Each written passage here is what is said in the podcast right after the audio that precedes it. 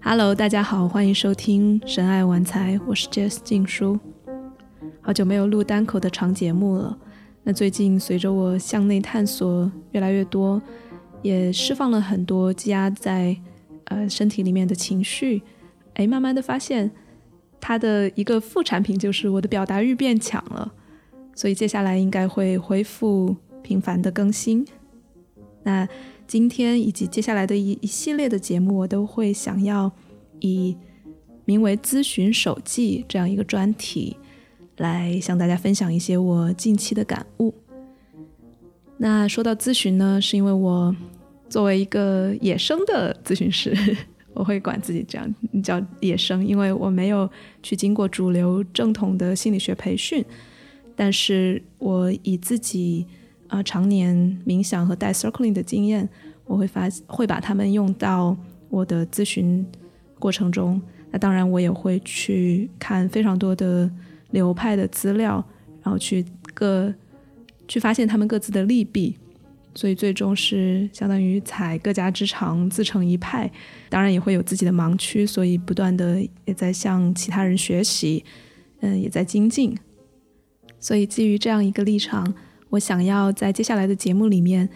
以一个像跟大家对话的形式来介绍一下，哎，我自己在这一段咨询的生涯里面，我会遇到哪一些我觉得特别好的、值得分享的啊，不管是流派呀、方法呀、小练习呀，还是更加啊心态层面上的一些感悟。所以，如果对心理咨询从业有兴趣的朋友，或者已经开始在从业，又或者是想要了解心理咨询这个行业，或者是更泛、更广意义上的疗愈这个行业吧，因为我们说到心理咨询还是一个偏西方主流的这样一个印象，所以在未来的节目里面，我们既会涉及到西方主流的心理学的一些流派，尤其是。IFS 就是 Internal Family System 内在家庭系统，最近也是比较流行的一个流派。还有包括啊 Polyvagal Theory 就多层迷走神经理论啊这些的我会单独分一期来讲。那除此之外呢，我们也会聊到一些所谓的替代疗法。我不是很喜欢这个词，因为明显就还是会有一个所谓的正统和替代的二分。然后替代好像听起来是一个比较。呃，劣势的这样一些一些方案，但没关系，我们暂时用这样的一些词，然后我们可能会聊到，嗯，甚至偏神棍一点的，啊，萨满教里面怎么样啊去处理人的创伤，那以及哎，我们中国传统的道教又是怎么呃做的，可能还会请一些有关，比如说占星啊、命理的朋友，哎，我们一起来聊一聊关于咨询、关于疗愈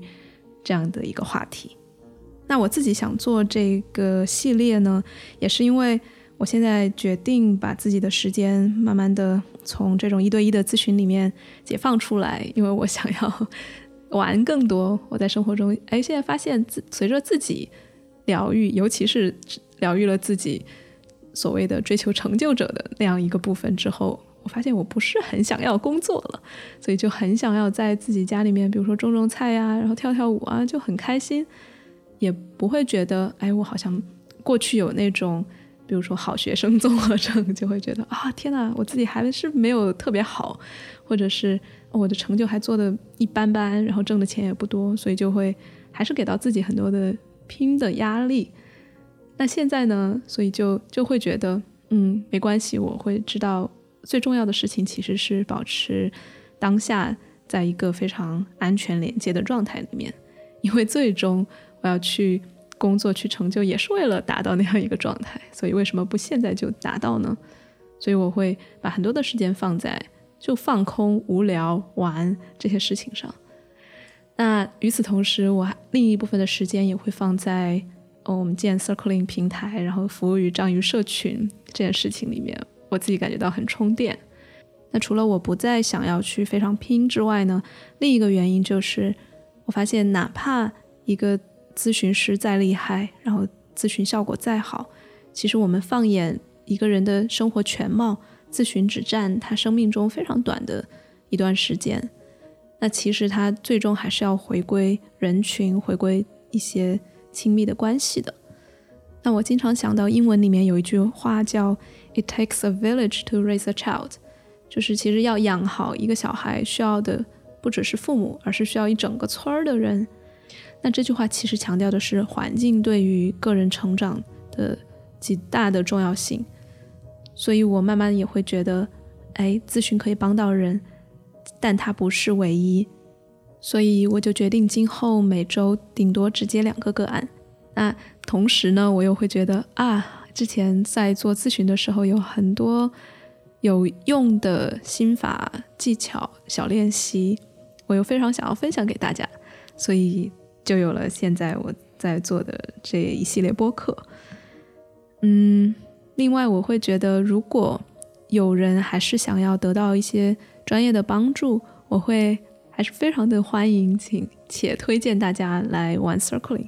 因为它相比起嗯偏贵的一对一咨询，它其实是一个性价比非常高也很实惠的这样一一种社群活动，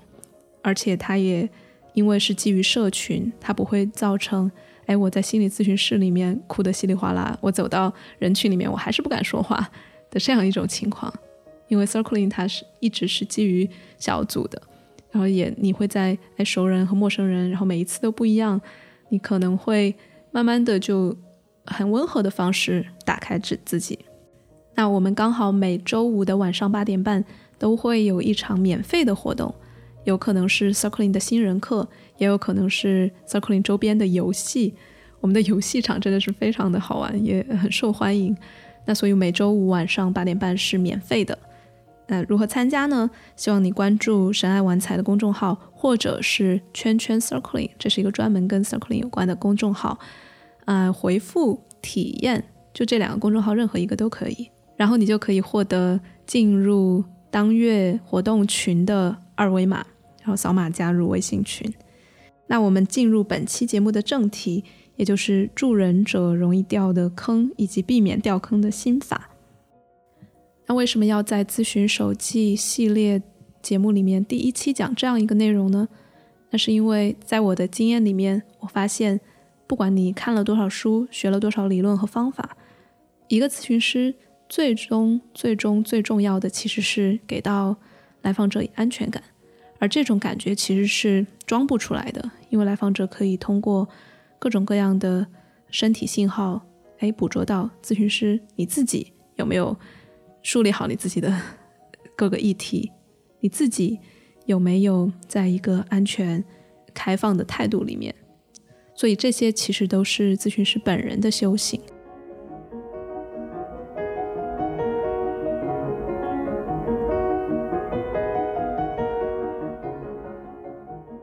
那今天我想要先开始讲咨询师或者广义上的助人者，就比如说其他行业。包括命理啊、占星啊，包括社工啊，甚至也包括，如果你想要去做一些左派的改变社会的一些活动啊，这些其实都是在广义的助人者的范畴吧。我觉得，那我自己身为咨询师，当然也是这样一个助人者。其实它背后很有可能有一些陷阱，或者是有一些我们叫 shadow why，就是阴影动机。所以我今天简单的来讲。它比较明显的三个，那首先第一个，我管它叫曲线救国，也就是很多乐于助人的人，他其实是没有办法直接向他人提出请求来满足自己的需求的，于是他在很小的时候就学会了去帮助别人，去对别人好，去照顾他人，从而在心里暗暗的期待能够因此获得爱。所以你看，这是不是一个很曲线的？所爱的方式，那当然这没有任何的错。我接下来说的陷阱都不是说在责怪大家，而是哎，我们意识到哦，可能是因为我们小时候或者在成长的经历里面有很多的不安全的情况，从而我们学会了一些让我们安全的满足我们的需要的方式，但现在可能不再服务于我们了。但我们因为习惯，还是身体里面嗯有着这样一些惯性的。好像要往那个方向走的那种冲动，那有这样一种习惯的人，也就是不直接满足自己需求的人，我现在看来，经常都会感觉到很心疼，就是因为他费了很大的力气，但他自己想要的东西，因为藏的比较深，然后也没有特别直接的表达，所以很有可能他人是猜不到的。而他人在接受他们的关心或者帮助的时候，不一定能够想到说：“哎，我要回报，我要感恩。”于是那些习惯了曲线救国的朋友们，就很容易落入失望，然后也会有孤独感。然后又会因为有这样一个习惯，又继续的更多的去关注别人，然后默默的希望能够换来一些关爱。那这样一个习惯，其实我自己曾经也有，可能现在还有一些残留，但我至少会不断的提醒自己，一定要去正面的、直接的满足自己的需求。那其中一个很重要的，就是要正面的去提具体的请求。那这个我在之前非暴力沟通需求和请求那一课的时候，也讲到了一些如何具体提请求的方式。这个在 B 站上面可以看到。那其实，在 Circling 里面，很多的参与者也会有类似的一个模式，就是我想要关心，但最终我是以我去关心别人的方式，呃，渴望得到的。所以，慢慢的，我们在 Circling 里面也可以发现这样一个盲点，然后也不急着去改变它。只是哎看到了，让我们看到的时候，大家一起陪伴你，也不需要去给你建议怎么样去修复啊什么的。然后很多人就在这样一个默默陪伴的过程中，感觉到哎过去的这样一些习惯，好像堆成的一个冰山正在慢慢的融化。所以这也就是第一个我们容易掉入的陷阱，叫曲线救国。那第二个坑，我管它叫拯救者。也就是很容易被他人的苦难所吸引，然后希望自己能够以帮助他人的方式解救他人，从而自己也获得一定的成就感。那我自己，其实我今天讲到了三个陷阱，我自己肯定也都有。那我觉得有这样一个拯救者的习惯的人，可能很小的时候就，呃，在用英文里面叫 parentified child 嘛。就是小时候明明是小孩，结果被迫因为一些原因要当大人。就比如说家里面妈妈爸爸生病啊，又或者是家里面父母他希望小孩给到自己很多的情感的寄托，要么是因为哎自己成就不够，然后寄托于小孩，你一定要啊成为好学生，你一定要赚大钱，又或者是寄托于小孩，嗯提供一些情感陪伴。就比如说，父母把小孩当朋友，然后给他倾诉很多的大人的事情，然后这些事情都容易让小孩很早的就嗯父母化了，相当于，然后就会担起很多的责任。但是小孩毕竟是小孩，你想象一个小孩他穿着一件大人的西装，然后要去运筹帷幄，这其实是一件很辛苦的事情。但是由于他很小的时候就扛着这样的西装，于是就习惯了。然后看到别人有情感的需求，有各种各样的需要的时候，都会去哎伸伸出援手，然后似乎想要以这样的方式来拯救别人。那往往有这样一种倾向的人，会对于社会上的不公或者他人遭受的苦难有非常大的敏感度，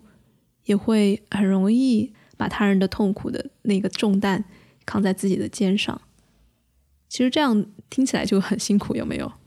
但是当我们如果陷在这个坑里面的时候，只会觉得啊，那我们的力气还是不够，我还要做更多，我还要去帮更多的人。所以这是第二个助人者容易掉的陷阱。那我们前面提到曲线救国的一个解药，就是直接的去提要求。那这个拯救者的坑，我是怎么慢慢爬出来的呢？我是慢慢的意识到，哎，这背后其实是我自己，就像前面说的，很小的时候就穿起了大人的衣服，然后这背后其实有很多的伤是需要去慢慢哀悼的。那在哀悼的同时，也会提醒自己，哦，原来其实我们个人的力量是很渺小的，也会要去面对那一层无力。在此之后，你才会接纳，哦，我原来从小就经历了这样一些。模式，在接纳的基础上，我再去慢慢的遇到事情之后，提醒自己，我不用把他人的负担完全扛在自己身上，然后使劲儿的去帮他解除，我也不用因为解除不了就自责。所以，慢慢的，这个拯救者的坑也是可以爬出来的。那第三个坑，我管它叫成就控。啊，我前面也已经提到了，也就是很多所谓的好孩子呀，别人家的孩子可能会有的这样一个倾向，就是会觉得自己只有够好了，只有有成就了，才值得被爱。那当他进入到助人的行业里面的时候，这个成就虽然可能不像是我们主流社会和所追求的那些钱呀、名呀、利呀这些事情，但他隐隐间所谓那些钱的成就又变成了：哎，我要帮助到多少的人，我要帮人啊克服多大的一个困难那样的一个成就。那这种成就欲会让人感觉非常的焦灼。那我自己的体验就是这样，因为当我被这样的欲望驱使的时候。我其实是紧张的，我的身体是紧张的。与此同时，我也很难真正的去连接到对方，来看对方真正需要什么，因为我脑中都被我自己的成就、我自己做的好不好所占据了嘛。那这个成就欲另外的一个副产品，就是你可能会很害怕失败，尤其是在助人的过程中，我们肯定也会搞砸的。再好的咨询师，可能都有自己发挥不好的那一天。那你搞砸的时候，因为别人又付了费，可能会很容易产产生愧疚感。那如果你刚好又很在乎成就、在乎对错、在乎结果的话，这样一些所谓的失败，我打引号，其实更多的就是一个常态嘛。我们会有波动，这样一个状态波动的时刻，就会给到自己更多的愧疚感和压力，然后。也 也就陷入了一个恶性循环，就是你越被这种事情有压力，你就越不能非常啊沉稳的临在，然后不能够跟来访者在一起。那当然讲到这个，可能会让人更加紧张，说怎么办？我现在本来就是好像有这种成就的驱动，我又意识到这个不好，是不是又多了一层对自己的评价？我觉得不是的。其实我们意识到自己有这样一个追求成就的倾向的时候，同样的又去停下来看它背后是有哪一些我们不太愿意面对的更负面的情绪。就我们越是追求成功，很有可能就是害怕，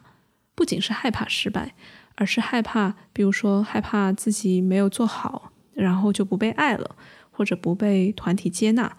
或者不被重要的人给到关注。又或者是因为自己给到自己的要求非常的高，那一定身体里面有一部分是紧张的，甚至是愤怒的，就觉得为什么我要做这么多事情？你看，所以当我们去追求各种各样的成就的时候，这背后的一连串的悲伤、愤怒、恐惧不被爱等等等等，都没有被充分的去体会。所以，就像我们前面说到的。有拯救者倾向的人，其实是需要去哀悼他很早就失落的童年的。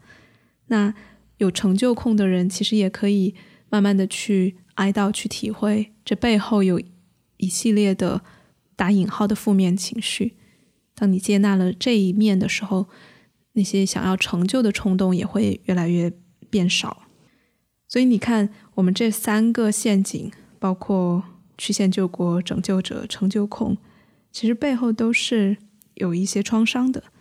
那在这里以及今后的一些播客节目中，当我提到创伤，我其实是有两个意思的：一个是大写的创伤，一个小写的。大写的就是我们经常讲到的什么天灾人祸呀，然后有一些暴力，呃，一些巨大的事件给到你一些冲击的那种创伤。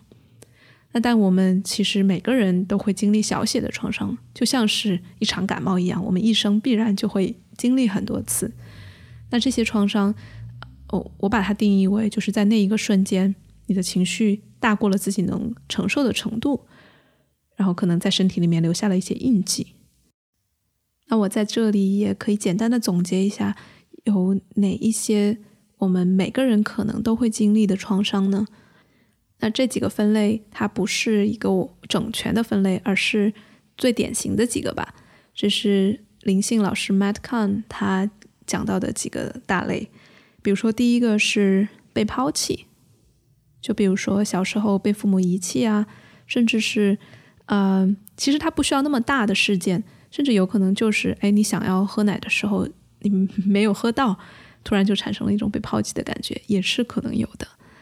那第二个就是被攻击。也就是比如说承受家庭暴力或者是校园暴力这种肢体上的、物理上的一些创伤。那第三种可能看起来比被抛弃和被攻击稍微隐形一点，但它其实也也是我们可以去哀悼的一个面相，那就是被忽视。那同样，比如说我们小时候如果感受到一些委屈，但是如果大人说啊你那个没事儿，就是相当于否认了。自己的现实，又或者是根本就没有任何人看见你的伤痛去陪伴你，那慢慢的就会有一种被忽视的感觉。那这是三种。然后 Madkan 就问：哎，那有没有那一种从小就生活的特别幸福的孩子，家人啊，父母也特别的注重各方面的需求的满足，然后也没有遇到特别大的一些意外事故，所以就没有被抛弃、被忽视、被。攻击的情况，那他们还会有创伤吗？Matt Kahn 的回答是有的，因为就算我们的生活一帆风顺，我们生而为人还是会经历生离死别，所以离别的这个痛其实是每个人都无论如何都无法避免的。那除了亲友的死亡之外，其实我们也一直在面临丧失，就 loss。那失去这件事情本身就。也是会发生在每个人的生活中的，因为只要有变化，其实就可能会有失去，甚至包括我们疫情的这个期间，其实也是值得去感受那一些悲伤和失落的，因为我们必定是在告别一个我们曾经熟悉过的所谓正常的那样一个社会，所以这些就是我们每个人都可能面临的创伤，有的多一点，有的少一点。那当我们把创伤当成是一件像感冒一样可以常常发生的事情，从而不必对它产生一种很恐惧，然后或者是很污名的观感的时候，我觉得反倒是能够让我们更加坦然的面对生活中可能时刻会发生的意外和冲击。所以，当我们作为助人者，不断地去往内看，看见我们曾经受过的伤，甚至都不是去修复它，就只是看见。看见，然后陪他哀悼。那我也提到“哀悼”这个词很多次了。我经常给来访者讲到这个概念的时候，大部分人都是：“哎，这什么意思？我该怎么做？”那我就说，你可以想象你的亲友去世的那些场景，你可能经历过葬礼，如果没有的话，可以想象它。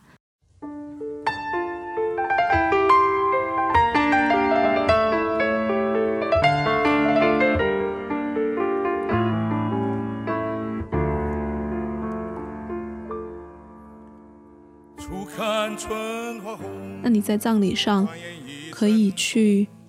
沉默的去瞻仰对方的仪容，让自己缅怀的情绪涌上来。如果有难过、有悲哀，都可以让它占据你的身体，让他们慢慢的涌现。那哀悼最重要的就是你知道人死不能复生，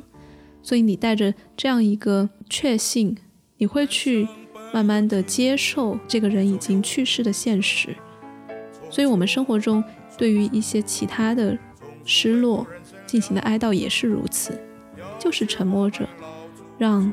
面对这一件失去已经发生的事实产生的感受，让他们慢慢的涌上来，让他们占据自己的身体，既不用去逃避，也不用去修补，就像人死不能复生，童年没有被满足的愿望。或者是失去的一段关系，这些都是继承的事实。那我们就是看着他，接纳着，可能默默流泪，也可能微笑，那就是哀悼。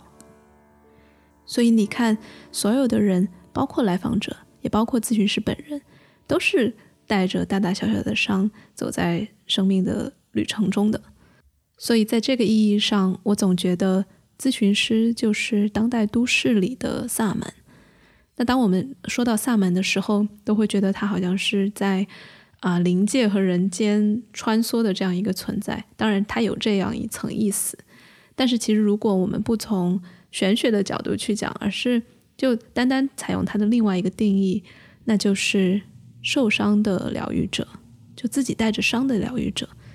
这样一个定义来看的话，你看是不是咨询师，或者是包括社工啊，包括其他的方面的疗愈者，他们其实都是萨满，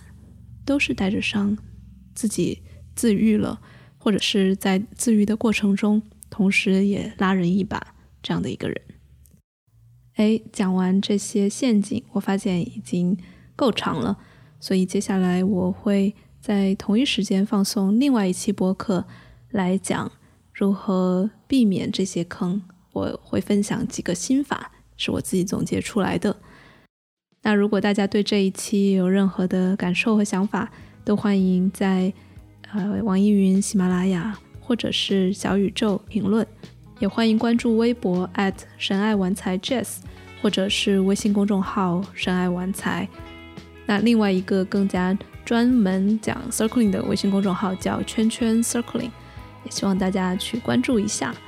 那我们每周五晚的免费活动夜八点半，也期待见到你哦。